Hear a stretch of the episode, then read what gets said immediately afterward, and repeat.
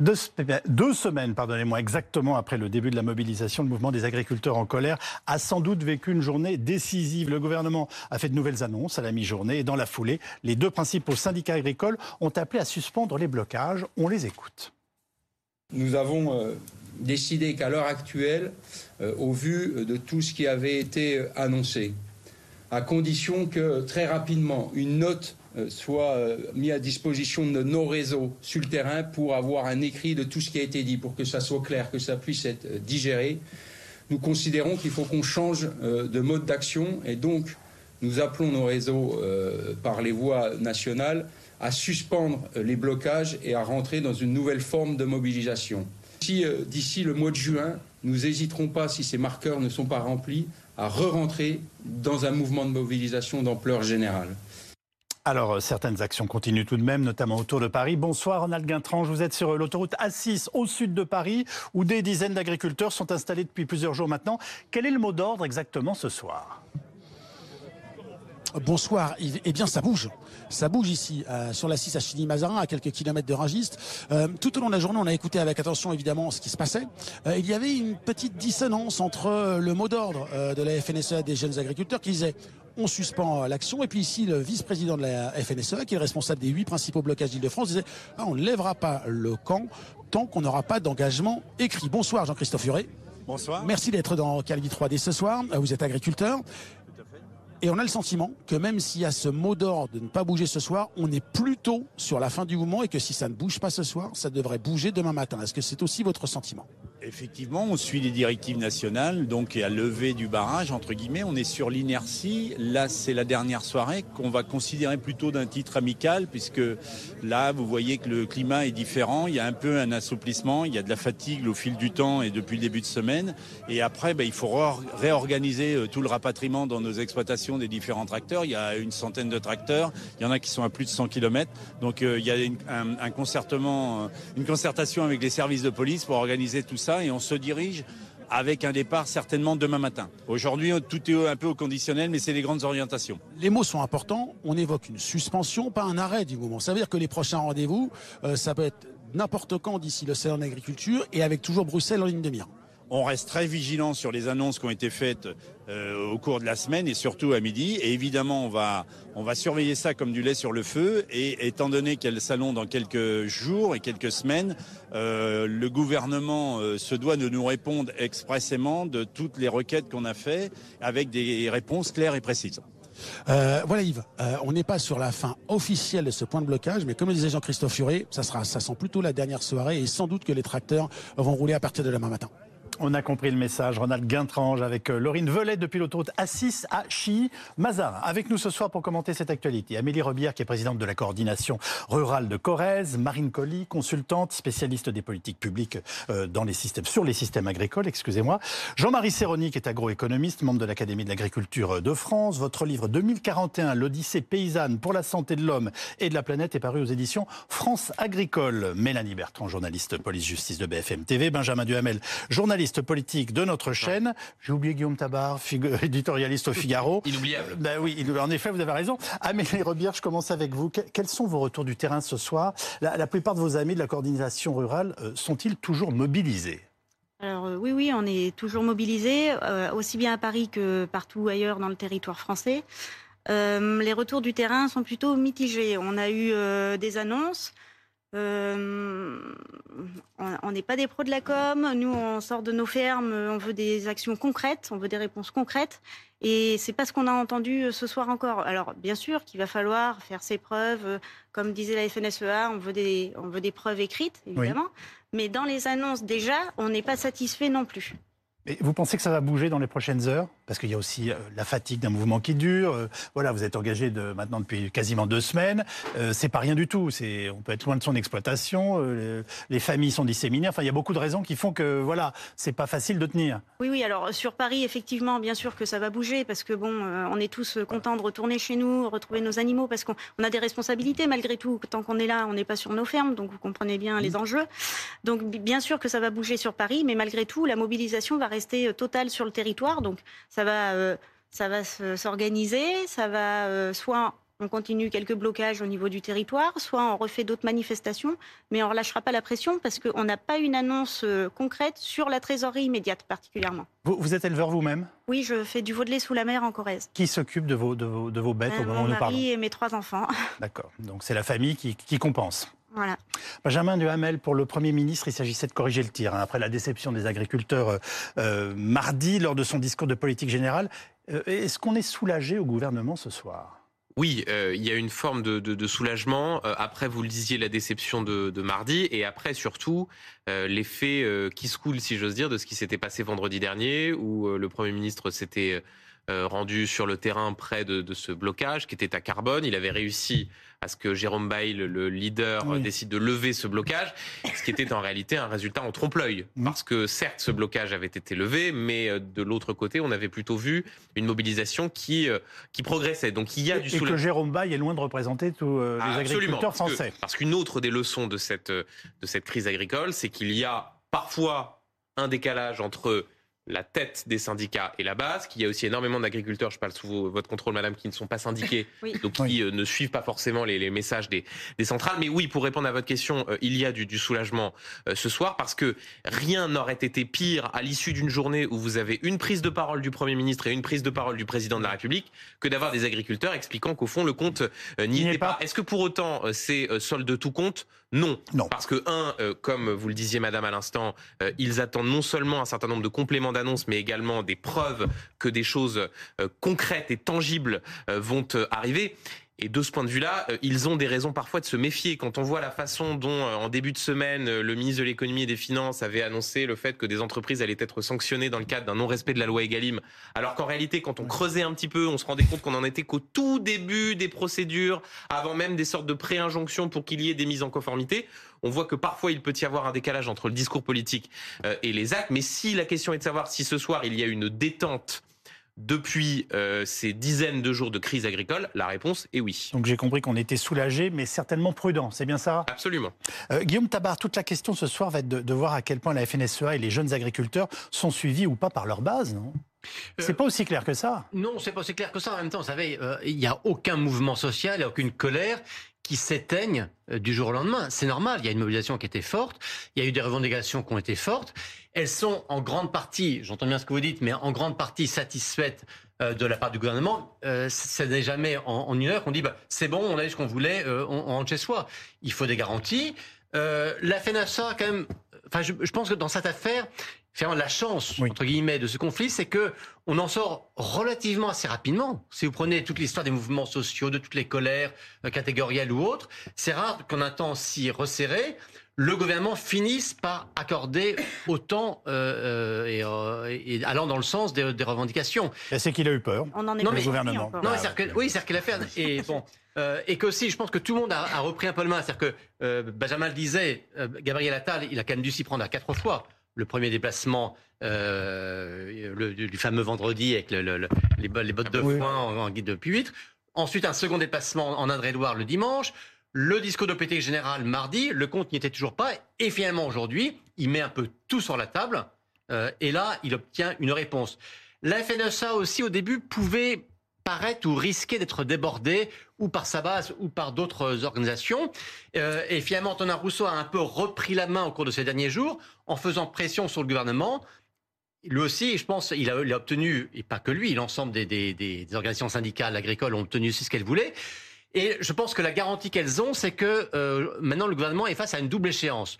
D'abord, le salon d'agriculture, c'est dans, dans, trois semaines maintenant, et le gouvernement sait que euh, cette échéance, reste une menace pour lui. C'est-à-dire qu'en gros, dès qu'il y aura le moindre signe de non-respect des engagements pris aujourd'hui, la mobilisation peut repartir. Et ensuite, l'autre échéance, elle est proche aussi, ce sont les élections européennes, c'est dans moins de quatre mois. Et là encore, le patron de la FNSA l'a dit très clairement, attention, ça reste notre échéance.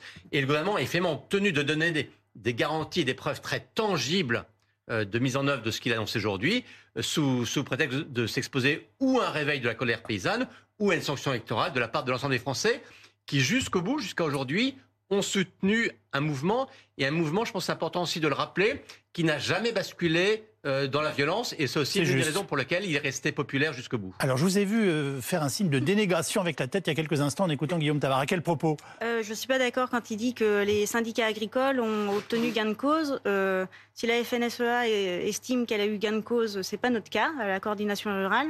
On n'avait pas les mêmes revendications Non. au départ. Euh, nous, on porte quand même beaucoup la parole d'éleveurs également euh, qui sont pas entendus depuis le début. Il faut rappeler que la FNSEA, c'est quand même le syndicat majoritaire qui. on, a quand même débloqué 150 millions d'euros pour nos éleveurs. Oui, alors 150 Non, non, mais c'est millions d'euros, ça, a ramené à la ferme, ça, ça fait 2000 euros par exploitation. Ah oui, vous avez déjà fait la division. Ah bah, donc, on est habitué, vous savez, on oui, est oui, je sais, vous, vous savez compter. J'ai bien, bien Ah, puis compris. je devais être prof de maths à l'origine, donc vous voyez, j'arrive à calculer. D'accord, ça fonctionne Mais- bien. Mais ce que je veux dire, c'est que c'est tout le malaise agricole que vous vivez en ce moment. C'est-à-dire qu'on est trop habitué aux effets d'annonce et aux enveloppes. On n'est pas des mendiants. Tout ce qu'on demande, nous, c'est d'avoir des prix rémunérateurs et de vivre de notre métier. Et c'est là tout le- la différence avec la FNSEA, c'est qu'on n'a pas les mêmes revendications à la base et on ne veut plus de ces enveloppes. Vous le disiez vous-même, 150 millions d'euros, ça paraît énorme. Regardez, ramener à l'exploitation tout de suite, ah bah, c'est plus grand-chose, quoi. Vous voyez, on n'est plus dans la même dimension. Mais là, Vous ne les refusez pas. Ah bah de, de toute façon, vous savez, il y a 20% des agriculteurs qui vont les demander parce qu'il va falloir faire un dossier via France Agrimaire où on ne pourra pas aller sur Internet parce qu'on n'aura pas le temps ou parce qu'on n'aura pas les codes d'accès et on n'aura pas rempli le bon formulaire. Enfin, c'est exactement ce qu'on dé- ce qu'on dénonce aujourd'hui également, c'est la lourdeur administrative. Et ils nous en rajoutent pour aller chercher 1000 euros. Mélanie Bertrand, a-t-on une idée et une première évaluation du nombre de barrages et de blocages qui restent en place ce soir à Paris et dans toute la France? Oui, on a eu des chiffres il y a Ouais. quelques minutes qui sont tout frais, qui datent de, de Très bien. 18 heures, selon une source policière, euh, qui nous a dit qu'il y avait encore 10 000 manifestants qui restaient mobilisés, un peu moins de 5 000 engins euh, sur les différents points de blocage, et on dénombrait euh, à 18 heures moins de 200, environ pardon, 200 blocages. Donc finalement, ce sont des chiffres qui restent stables par rapport aux, jours précédents. On peut pas parler encore de baisse significative, sauf en Ile-de-France, où là, notre source nous indique qu'on est passé sous la barre de- du millier d'agriculteurs mobilisés. Attention, ces chiffres, ils datent de 18 heures, mais ils prennent pas en compte encore les appels à la levée des blocages qui sont en train de se faire euh, ici et là. Vous le rappeliez, la Il y a du monde à FNSEA. Bruxelles aussi ce soir. Évidemment, il y a du monde à Bruxelles. Les jeunes agriculteurs appellent à lever les blocages, pas tout le monde. Donc on verra dans les prochaines heures. C'est très très évolutif, mais pour l'instant, ça reste stable. Alors, pour nos téléspectateurs, le- je rappelle que le gouvernement a donc annoncé ces nouvelles mesures en milieu de journée. Nous allons dé- détailler dans notre séquence les éclaireurs. Bonsoir Karine de Ménonville. Bonsoir Yves. Gabriel Attal n'était pas seul pour ses annonces, il était accompagné, alors attention, des ministres de l'économie, de l'agriculture et de la transition écologique au garde à vous. En effet, beaucoup de déclarations, un catalogue d'annonces. Ça a duré une heure. À l'arrivée, quasiment une déclaration d'amour au monde agricole. On lui, on lui promet la souveraineté alimentaire dans la loi. Et concrètement, ça ressemble un petit peu au quoi qu'il en coûte version agricole. On va regarder les chiffres. 150 millions d'euros pour les éleveurs, mais attention, c'est en soutien fiscal et social. Donc, il va falloir voir quelle forme ça prend. 2 milliards d'euros pour l'accès au prêt. Là aussi, ça reste assez nébuleux. 2 milliards d'euros pour faciliter l'accès au crédit pour les nouveaux installés. Dans les faits, on ne sait pas trop ce que ça donne. Il y a aussi 80 millions qui ont été annoncés, mais en fait, c'est le fonds d'urgence pour la viticulture qui est multiplié par 4. Enfin, augmentation du budget pour l'accompagnement à l'installation qui passe de 13 à 20 millions d'euros. Le Premier ministre, il reconnaît que ces mesures ont un coût, il le justifie, écoutez-le. D'abord dire que les mesures qui ont été annoncées étaient, je le crois, très attendues par euh, les agriculteurs et qu'elles sont le fruit d'un grand travail avec euh, leurs représentants que je veux tous remercier pour euh, leur mobilisation et le temps qu'ils ont pris et la logique toujours constructive des échanges que nous avons eus. La deuxième chose que je veux dire, c'est qu'une partie de ces mesures ont un coût, mais qu'il s'agit avant tout d'un investissement. Alors voilà pour le côté investissement. Il y a le deuxième grand axe qui est le Made in France et surtout l'application enfin de ces fameuses lois Egalim qui, rappelons-le, date de 2018. Donc ce qui est promis, c'est des contrôles massifs sur les contrats négociés entre industriels et distributeurs. L'annonce aussi de procédures déjà lancées contre quatre industriels. Le contrôle de toutes les chaînes de supermarchés dans les prochains jours. Va quand même falloir du monde. Et enfin, 10 000 contrôles sur l'origine française des produits parce que le label bleu, blanc, rouge, c'est beau, mais encore faut-il qu'il soit vraiment utile. Enfin, côté environnement versus agriculture, il y a la mise sur pause du plan Ecofito. Ce plan, c'est quoi? C'est le plan qui fixe les objectifs en, en termes d'usage des pesticides. Et il faut dire qu'il cristallisait pas mal de colère En parallèle, Gabriel Attal a annoncé qu'il allait prendre sans délai, je cite, une clause de sauvegarde pour empêcher l'importation en France de produits traités avec ce pesticide. Ce pesticide, on rappelle qu'il est interdit en France depuis 2018, il est interdit en Europe depuis 2020. Donc interdire les importations de produits qui sont traités avec, c'est pas mal, faudrait encore savoir comment.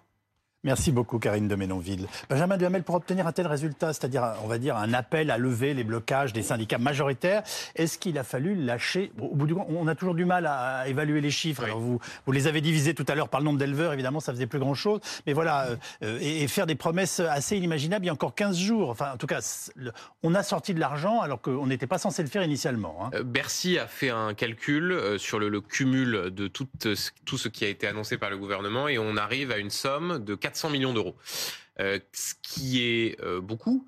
Encore plus si on la met en perspective avec une phrase qui a été prononcée euh, il y a une dizaine de jours par Gabriel Attal, c'était à l'occasion de la réunion de groupe des députés de la majorité, qui disait il vaut mieux lâcher 50 millions maintenant que 500 millions plus tard. Bah, À la fin de la crise, on est plutôt plus proche euh, des 500 euh, millions plus tard que des 50 millions en effet. Euh, maintenant. Donc financièrement, il y a effectivement de l'argent qui a été mis sur la table. Et là encore, l'idée n'est pas de considérer que cet argent-là n'est pas légitime. Mais c'est vrai que dans un moment où par ailleurs le prochain budget va devoir trouver 12 milliards d'euros d'économies, dans un moment aussi où la question des finances publiques était étrangement très absente du discours de politique générale du Premier ministre, c'est vrai que là, pour le coup, c'est un, il y a un sujet financier. Et puis il y a aussi des choses qui ont été euh, comment dire, lâché sur euh, le fond. Euh, rappelons le, le, gasoil non routier, on est passé un peu vite parce le que le fameux GNR, dit le rouge. voilà, c'est ce qui a été, comment dire, c'est ce qui a fait l'objet d'un accord vendredi dernier. Mais rien du tout. Comment rien du tout. Non, pas financièrement. Vous avez raison. Mais simplement, c'était, rappelons-le, une réforme qui avait fait l'objet d'un accord entre le gouvernement et la FNSEA. Le gouvernement est revenu sur cet accord. De la même manière, sur euh, la question du plan éco-phyto, c'est sur la question des phytosanitaires, on voit bien qu'un certain nombre d'oppositions euh, de gauche et d'écologistes qui considèrent que le gouvernement euh, là-dessus comment ne, ne, ne, va pas assez loin ou du moins renonce à une forme d'ambition, même si le gouvernement explique qu'il s'agit seulement de repousser de quelques semaines. Et ils auront la parole dans quelques instants sur cette antenne. Mais oui, euh, il y a des mesures qui ont été annoncées et elles ont un coût. Euh, en l'espèce, on l'a cité, 400 euh, millions d'euros chiffrés par Bercy. Jean-Marie Serroni, quelle est parmi toutes ces annonces la plus importante à vos yeux? Je vous demande de faire un choix, celle qui peut en effet peut-être changer le quotidien de, la vie de nos agriculteurs. Je pense que les, mesures les plus importantes, je ne suis pas provocateur, mais elles n'ont pas été mentionnées c'est parce que c'est pas des mesures de, de, court terme. Vous avez mentionné les mesures de court terme.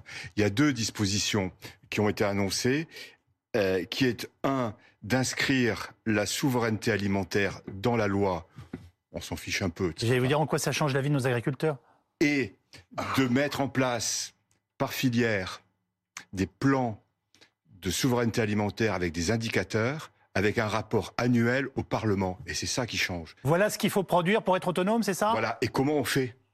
Euh, donc c'est structurant, c'est dans le moyen terme, ça, ça donne rien tout de suite, et les plans de filière, il y a eu ça sur le coup des égalimes, mais bon, c'est tombé dans les oubliettes. Là, il y a un rapport annuel au Parlement. Et le deuxième. Ils s'en foutent, non? Excusez-moi, je, je, je, pense pas, mais. Euh, je le dis un peu brutal, pardonnez-moi.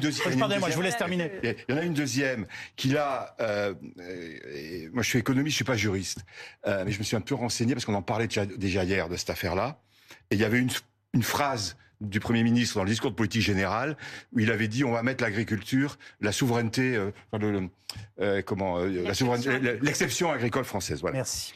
Et, et donc il a proposé d'inscrire dans le code rural, donc dans la loi, donc c'est du temps, il faut le Parlement, l'agriculture comme intérêt fondamental de la nation au même titre que l'environnement. L'environnement est, est aujourd'hui un intérêt fondamental de la nation. Donc c'est dans la hiérarchie juridique, oui. ce qui va permettre vraisemblablement euh, dans le futur. Encore fois, ça change rien sur le quotidien. Quand on va rentrer ce soir, les, les gens vont rentrer chez eux. Mais ça, ça donne, ça permet dans certains arbitrages, je pense notamment aux questions de l'eau, de mettre la production agricole au même plan que l'environnement. C'est aussi pour ça, vraisemblablement, que les environnementalistes ne sont pas contents. Je comprends très bien. Et c'est l'élément le plus fort. mais je, comprends très bien les exemples que vous venez de nous donner, mais en effet, ça semble tellement loin de la réalité de leurs problèmes au, quotidien que voilà, on se demande si. Ce que, mais, mais, puis je vais vous répondre sur le plus. Le plus mais ce, ce qu'il faut comprendre, c'est que le malaise des agriculteurs, il est sur des réalités quotidiennes.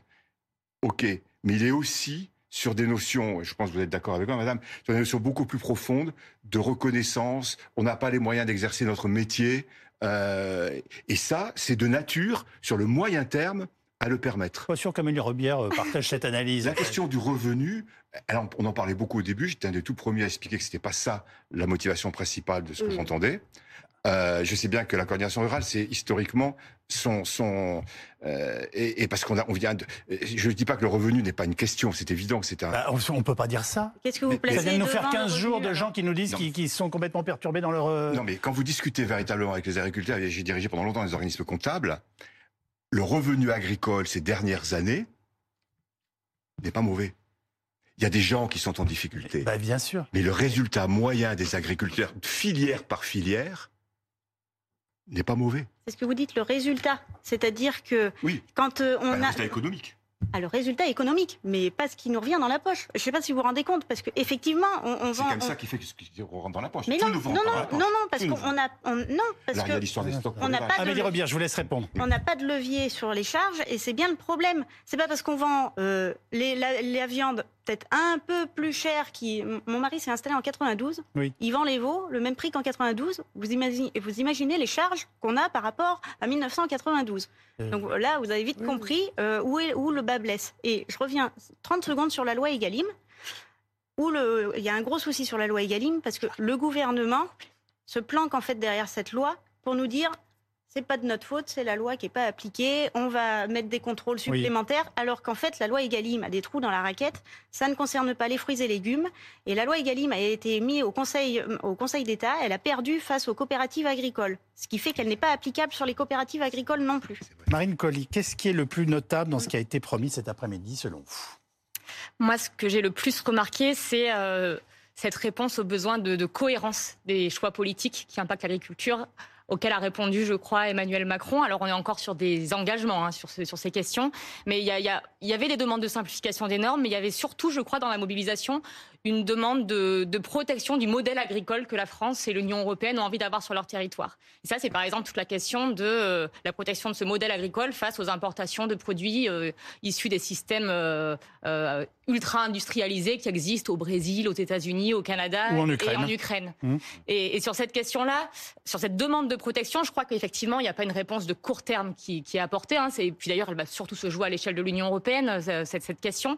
Mais en tout cas, il y a un, un cap plutôt assumé, je trouve, euh, qui a été très clairement exprimé par le président de la République. On, on remet en cause ce modèle tout libéral dans lequel on a voulu euh, peut-être enfermer un peu trop le secteur agricole. Le Premier ministre nous parle d'exception agricole. Alors littéralement, ça veut dire qu'on sort l'agriculture du libre-échange. Je ne pense pas qu'il ait ça en tête. Non. En tout cas, il y a une remise en cause de ce modèle et une nécessité. Non, mais ce qui nous, ce qui nous nourrit au quotidien prend une- un caractère ou une valeur exceptionnelle d'une certaine façon. Oui, et on Et on le s'intéresse aux standards de production. Il y a, on a un système agricole basé sur un modèle, en France notamment, familial, qu'on a envie de préserver. Et on ne peut pas demander à ce modèle familial de jouer le jeu de la concurrence avec des, des géantes euh, fermes d'usines euh, euh, qui sont présentes sur le continent américain notamment. Alors ça change pas non plus votre vie au quotidien, mais que, que pensez-vous, Amélie Rebière, de, euh, des mesures pour faciliter l'installation de la future génération d'agriculteurs? Alors là, il y a une réelle avancée malgré Ouais. tout parce que on, on- on transmet un outil de travail, mais on transmet également un héritage. C'est-à-dire que si vous avez autant de personnes dans la rue aujourd'hui, c'est parce que c'est une population qui est attachée à ses racines, qui est attachée à ses valeurs et à, à sa terre. Et enfin, on n'en aurait rien à faire. On serait allé faire un autre travail et puis on aurait vendu à des investisseurs ou on se serait débarrassé de nos, nos patrimoines. Mais c'est un patrimoine qui nous tient à cœur de, de léguer à nos enfants. Et pour ça, on avait demandé qu'il y ait zéro frais de transmission sur le patrimoine agricole pour une installation. Donc ça, ça a été entendu par contre. Et là, on, on peut Voilà, il y a saluer. une obtention de garantie de crédit et, euh, et une baisse des charges les premières années, hein, Mm. en- entre autres choses. C'est c'est un vrai enjeu, ça, Jean-Marie L'obten- J'ai travaillé dans la banque il y a longtemps. L'obtention, la, la- la garantie du Trésor sur la garantie de l'État sur les prêts jeunes agriculteurs a déjà existé. Il y a, elle a été supprimée, je sais pas quand. Parce que pourquoi Elle a été supprimée? Parce qu'elle elle était quasiment impossible à exercer. Je, parle en tant que banquier, ex-banquier. J'ai quitté la banque il y a 25 ans, mais c'était quasiment impossible de la faire euh, jouer. Donc les banquiers prenaient des garanties classiques. J'espère que là, il y aura autre chose. Il y a des fonds de garantie gérés par l'État, etc. J'espère que ce sera plus sérieux. Parce que la garantie directe du Trésor qu'il y avait avant, allait faire payer les gens de Bercy, vous pouvez toujours courir. Ah oui, j'ai bien compris. Benjamin Hamel, ce qui est paradoxal dans, ces annonces sur les fruits et légumes traités, par exemple, c'est qu'en revanche, le plan éco-phyto qui doit euh, fixer les objectifs de baisse dans l'utilisation de pesticides est, je cite, mis en pause. Oui, et c'est euh, effectivement ce qui est mis en avant par euh, les oppositions de gauche, les écologistes, également par un certain nombre d'ONG, pour expliquer que euh, le gouvernement aurait passé par pertes et profits la question de, de, l'écologie. Oui, je vous vois. Alors, ben non, parce que dans le même temps, il y a la promesse de plus importer certains fruits et légumes traités. ce qui est voilà, avec un, un, pesticide en particulier qui est dans le viseur, le thiaclopide, si je prononce bien son nom. Oui, parce que l'idée, en tout cas, c'est ce que ce qu'explique le gouvernement, c'est qu'il ne faut pas demander euh, aux agriculteurs français d'être plus exigeants euh, qu'un certain nombre d'autres euh, pays, notamment intra-européens, c'est-à-dire par rapport à d'autres pays européens. Et en même temps, l'idée, c'est de ne pas accepter des produits qui sont traités avec des, avec pour le coup, des, produits phytosanitaires que les agriculteurs français ne, ne, peuvent pas utiliser. De ce point de vue-là, le gouvernement répond qu'en réalité, sur le plan éco-phyto, il ne s'agit que de repousser de quelques semaines la négociation sur cette question des, des, des pesticides. Mais c'est vrai que là, pour le coup, le risque euh, politique pour le gouvernement qui est pris, dans une sorte d'équilibre permanent entre d'un côté aller vers un soutien aux agriculteurs et aller vers la question de l'écologie, et que ça aille plutôt d'un côté, parce qu'il y a les annonces qui sont faites aujourd'hui, mais il y a aussi l'interprétation qui a été faite par euh, ce qui avait été annoncé par le Premier ministre vendredi dernier, ou notamment sur la question de ce qu'on appelle les retenues collinaires, c'est-à-dire de sorte de d'alternatives aux bassines pour euh, irriguer les, les productions des, des, agriculteurs, auxquelles sont tout à fait opposés les, les, écologistes, eh bien, Gabriel Attal avait annoncé la, possibilité plus aisée euh, d'avoir d'avoir euh, recours à ces retenues collinaires. Vous lisez dans mes pensées, on va leur donner la parole aux écologistes. Bonsoir Julien Bayou, député écologiste de Paris. Merci de prendre la parole sur BFM TV. Euh, quelle est votre réaction après ce, recul du gouvernement, notamment dans l'utilisation des pesticides? Alors, je vais vous répondre sur les pesticides, mais écoutez, vraiment, j'aimerais mettre un peu les points sur les i. J'ai entendu, je crois que c'était Monsieur Savonis, dire que c'était super de mettre la souveraineté alimentaire dans la loi. Écoutez, vraiment, euh, désolé de faire la leçon, mais c'est dans la loi. Depuis 2021, enfin, je veux dire vraiment, ce gouvernement ne fait que recycler des annonces. Le recyclage, c'est écolo, mais enfin, c'est pas ça qui change du oui, ça devrait vous plaire. le problème structurel auquel font face les agriculteurs, c'est-à-dire le revenu.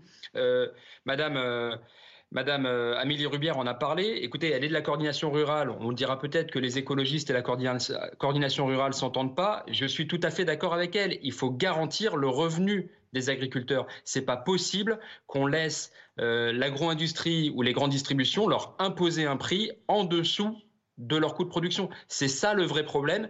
Et toutes euh, les annonces ne sont que de la pure diversion par rapport à ce problème qui fait qu'aujourd'hui les agriculteurs ne peuvent pas survivre de leur travail. Vous avez par exemple sur le lait un prix imposé à 40 centimes, il est facturé au consommateur à 1,40€, 1,50€, c'est le hold-up du siècle. Il y a 1 euro qui est capté. D'un côté, vous avez l'agriculteur qui ne peut pas survivre, et de l'autre côté, les consommateurs qui tirent la langue également. Et quand on parle d'autre chose, on ne parle que de diversion. On a un gouvernement qui est passé maître dans l'art de la communication, des journalistes, excusez-moi, mais qui, qui suivent, euh, regardent le doigt plutôt que euh, de regarder la vérité du problème structurel. On a une loi Egalim qui a été votée, promulguée en 2018. Il n'y a jamais eu de sanction. Donc quand vous avez un ministre de l'économie qui vous dit on va peut-être envoyer des pré-injonctions, pré-injonctions, six ans plus tard, avec avant éventuellement une mise en demeure, puis une injonction, puis éventuellement une sanction, c'est qu'en fait ils n'ont rien fait depuis six ans et c'est pas possible de les laisser s'en sortir à si bon compte. Voilà le, la colère d'un écologiste qui veut que les agriculteurs puissent vivre dignement de leurs revenus et, et qui en veut à ce gouvernement de balader aussi facilement l'opinion publique. Dans l'exemple que vous venez de nous donner, où, parte, où parle un euro, on va dire, qui, qui n'a pas encore été distribué puisqu'il ne l'est pas aux agriculteurs? 40 centimes, euh, c'est ce que Lactalis impose à, un éleveur qui fait du lait. 1,40€ et même un peu plus euh, dans la grande distribution. Il y a un euro qui va chez Lactalis et la grande distribution. Euh, c'est bien ce que Lactalis, je voulais entendre. Lactalis a pu empocher une fortune personnelle pour euh, les, trois dirigeants de plus de 40 milliards d'euros. Ces 40 milliards d'euros, il faut le dire, ils l'ont pris à madame euh, et, à ses collègues euh, paysans et paysannes et évidemment aux consommateurs. Et tout ça avec la bienveillance coupable d'un ministre de l'économie qui vous dit que peut-être un jour il va les sanctionner. Ça fait six ans, ça fait six ans. Et c'est pareil sur la DGCCRF, tous les contrôles de la Direction générale de la répression des fraudes qu'on nous annonce. Ils ont diminué depuis 15 ans le nombre d'agents, moins 25%. Alors ils peuvent vous dire qu'il y aura 100 contrôles de plus la semaine prochaine. C'est pas vrai. Ils sont débordés. Elisabeth Borne avait annoncé des contrôles, si vous en souvenez un petit peu de mémoire, elle nous avait annoncé des contrôles euh, sur l'inflation et ce qu'on appelle la stringflation, c'est-à-dire le fait de vendre le même prix un produit où il y a moins de matière. Vous avez entendu des nouvelles de cette annonce? Jamais. Voilà le, le, le, le tour de passe-passe de faire de la communication, de dire que l'agriculture doit être euh, mentionnée comme euh, un impératif de souveraineté nationale dans la loi. C'est dans la loi. Et, et dire que c'est un rapport au Parlement qui va changer les choses, tous les députés vous le diront. Quand on dit on va faire un rapport au Parlement, ça veut dire allez vous faire voir? Jamais on a ces rapports. Je suis bien placé pour le savoir, puisqu'on en a promis de nombreux. Est-ce que ce soir, on a une défaite pour l'environnement? On a une défaite pour la santé publique parce que sur la question du plan éco-phyto, c'est-à-dire en gros de la réduction des pesticides, ça fait 15 ans qu'on nous promet une baisse et évidemment la France euh, continue de militer pour le glyphosate au niveau européen. Mais ce faisant, c'est une catastrophe pour l'environnement. Vous savez maintenant que euh, même les eaux minérales sont polluées dans les, nappes phréatiques en, profondeur, sont polluées par des polluants éternels, par des, par des résidus euh, euh, de néonicotinoïdes et euh, autres polluants. Et qui en est la première victime? Les agriculteurs. C'est le cancer de la prostate, c'est la maladie de Parkinson, c'est des lymphomes. Alors faire croire aux agriculteurs que leur vie va changer en mieux parce qu'on les, va les autoriser à faire plus de pesticides, c'est le contraire. C'est les prendre pour des idiots. C'est vraiment, c'est hypocrite et dangereux. La vérité, c'est que les écologistes comme les agriculteurs demandent que, un truc tout simple, on n'importe pas ce qu'on interdit. Et donc, quand on agit en France et en Europe pour réduire les pesticides, eh bien, on arrête d'importer euh, du vin chilien qui est traité massivement et qui concurrence de manière déloyale nos viticulteurs, et qu'on n'importe pas des agneaux de Nouvelle-Zélande qui font 20 000 km sur des bateaux congelés, abattus dans des conditions dégueulasses, et qui, là encore, concurrence de manière déloyale l'élevage français européen. C'est ça la cohérence. Nous voulons, nous, écologistes, soutenir le revenu garanti. C'est ce que propose Marie Toussaint. Mais à chaque fois que le gouvernement fait une annonce, une mesurette, c'est pour euh, mettre une, balle, euh, une balle de diversion une balle perdue sur l'écologie et jamais, jamais pour améliorer le revenu des agriculteurs. Julien Bayou, député écologiste de Paris, merci d'avoir pris la parole dans cette émission. Euh, bonsoir Edgar Becquet, vous êtes sur l'autoroute A10 avec nos agriculteurs bien entendu. Les annonces du jour ont-elles changé leur plan?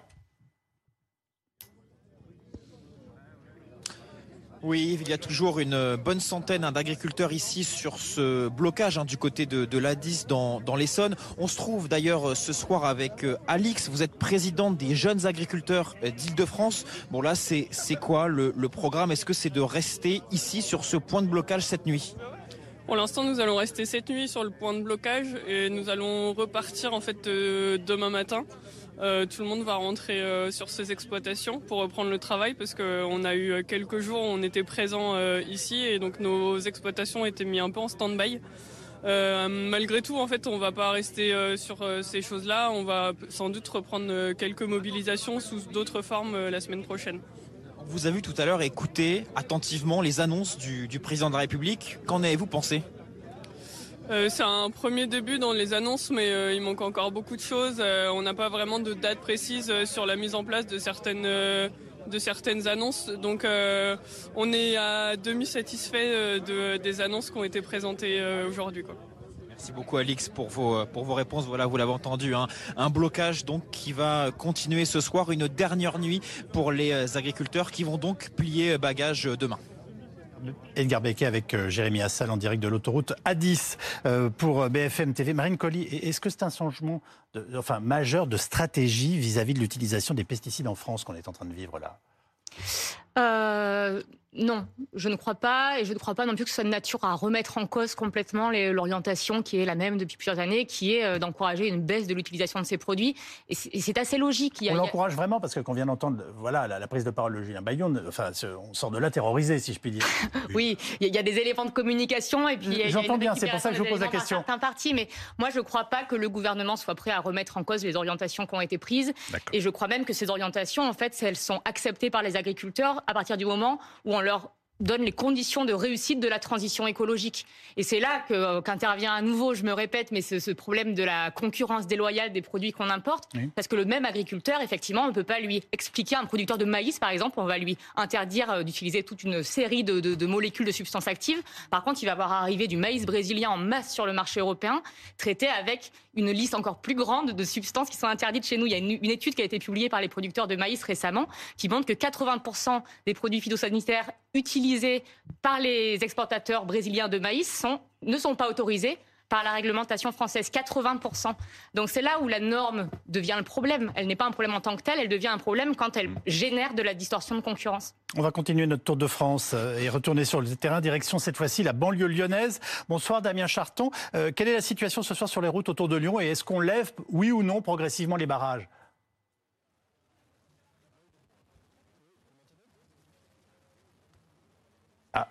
Le charton, visiblement, n'apparaît pas. Nous aimerions l'entendre, au moins. Bon, on, va essayer de le retrouver dans, quelques instants. Euh, euh, ces questions qui sont relatives voilà, au, climat ce soir et en plus à ce qui se passe, Mélanie Bertrand, il y a eu plus de 90 gardes à vue, je crois, hein, en 24 heures. Est-ce que tout ont été levés toutes ont été levées. Euh, on a eu une quinzaine de premières gardes à vue hier matin, euh, des gens qui s'étaient qui s'étaient approchés, qui étaient aux portes de Ringis, qui ont été euh, interpellés, et 79 hier soir parce que une partie des agriculteurs étaient rentrés dans un dans la partie d'un entrepôt au marché de Ringis, là aussi interpellés. Tous sont passés la nuit en garde à vue. Toutes les gardes à vue ont été levées ce matin pour les pour ceux qui se sont introduits dans un entrepôt du marché de, de Ringis. On nous dit que les investigations vont se poursuivre il y a quand même une enquête préliminaire qui a été euh, ouverte et avec notamment l'exploitation des vidéos pour voir qui a pu éventuellement dégrader quoi. À noter que le. Il y a eu des dégradations de fait? Il y a eu des il y a eu une dégradation d'après nos informations sur un rideau métallique qui euh, voilà qui aurait été euh, endommagé. Le marché de Rungis, la, la société gestionnaire du marché de Rungis, évidemment, nous a précisé qu'elle n'avait pas porté plainte. Les 15 autres, un peu plus tôt dans la matinée hier aussi, l'enquête va se poursuivre, mais à ce stade, ils ont été tous remis en liberté sans aucune poursuite euh, judiciaire. Et à notre connaissance, il n'y a pas eu d'autres interpellations euh, en Ile-de-France ou ailleurs euh, dans, dans les régions aujourd'hui. Et on repart à Lyon pour savoir avec Damien Charton si oui ou non on est en train de lever progressivement les barrages. Eh bien ici, non. Ici, c'est ceux qui restent, qui restent ce soir, demain et peut-être plus. Ils sont une centaine, soixantaine de tracteurs sur la 7 à Chasse-sur-Rhône, à 41 km au sud de, Lyon. Euh, vous les voyez, ils sont, euh, ils sont euh, motivés. il y a un bras zéro, il y a de quoi manger. Il y a surtout plusieurs agriculteurs qu'on a interviewés depuis tout à l'heure et, notamment, vous êtes, redites-moi votre prénom. Bruyère David, exploitant donc sur la commune de Saint-Clair-du-Rhône. Voilà. Alors vous avez écouté un petit peu le, ce que les annonces, mais vous n'êtes pas satisfait évidemment? Tout à fait. Tout à fait, oui pour l'instant, euh, nous, ce qu'on veut, c'est du concret. On veut des actes. On veut des choses écrites sur un papier et pas juste des belles paroles euh, annoncées, euh, comme on a pu voir. alors concrètement, on a parlé des prix et des prix du blé, parce que vous, vous êtes en grande culture céréalière qui descend. Vous, qu'est-ce qu'il vous faut?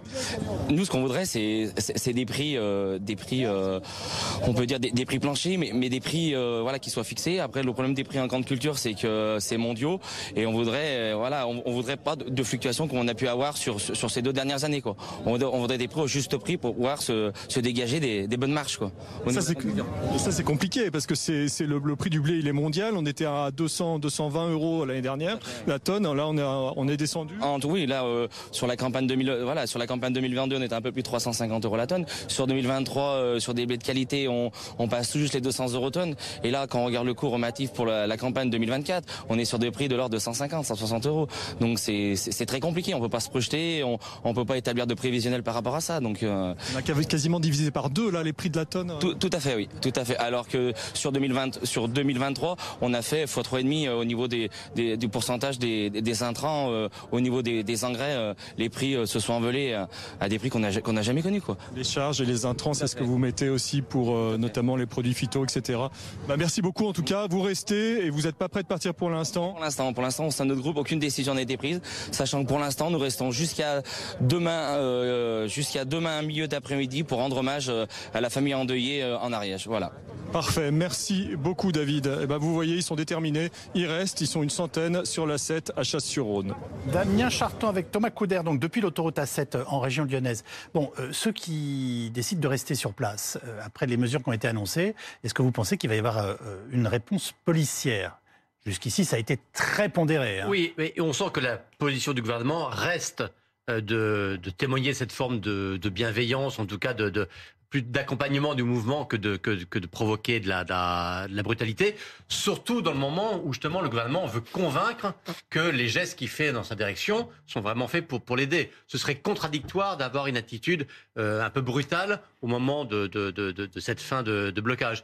Non, mais je pense qu'il y, y, a un élément qui est quand même très important euh, et qui peut favoriser ce, ce déblocage, c'est quand même tout le volet européen. Car jusqu'à présent, si toutes les annonces de Gabriel Attal étaient restées lettres mortes, en cas ne convainquaient pas, c'est qu'il manquait quand même ce volet européen important. Et là, faut quand même pas oublier euh, d'où on vient, c'est-à-dire qu'Emmanuel Macron, le macronisme dans son ensemble, c'est eux qui portaient le discours de la souveraineté européenne, qui pointaient du doigt euh, ceux qui étaient, euh, ceux qui critiquaient l'Europe, ceux qui critiquaient la construction européenne. Or là, et qui critiquaient les pays qui défendaient leurs intérêts personnels intérêt égoïste, disait-il, face à une logique de souveraineté euh, communautaire. Eh bien là, on a bien vu qu'Emmanuel Macron, le premier, a dû taper du poing sur la table et montrer du doigt la Commission pour dire non, euh, vos négociations sur le Mercosur, euh, on n'en veut pas. Le Green Deal, il y a des points qui ne vont pas et on veut des dérogations.